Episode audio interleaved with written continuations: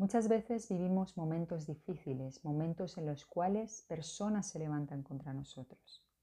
Pero Dios nos dice en su palabra que las armas de nuestra milicia no son carnales, sino poderosas en Dios para la destrucción de fortalezas. Dios te dice en este día, no caigas en la provocación del enemigo y ni intentes luchar con tus fuerzas. Dios te ha dado armas para poder pelear en el mundo espiritual. En el momento que Esther se entera de ese decreto que había contra su pueblo, ella se puso a pelear esa batalla de una manera espiritual, usando las armas que Dios había puesto en su mano, que eran la oración y el ayuno. Ella sabía que necesitaba esa gracia de la parte de Dios para presentarse delante del rey y buscar ese favor.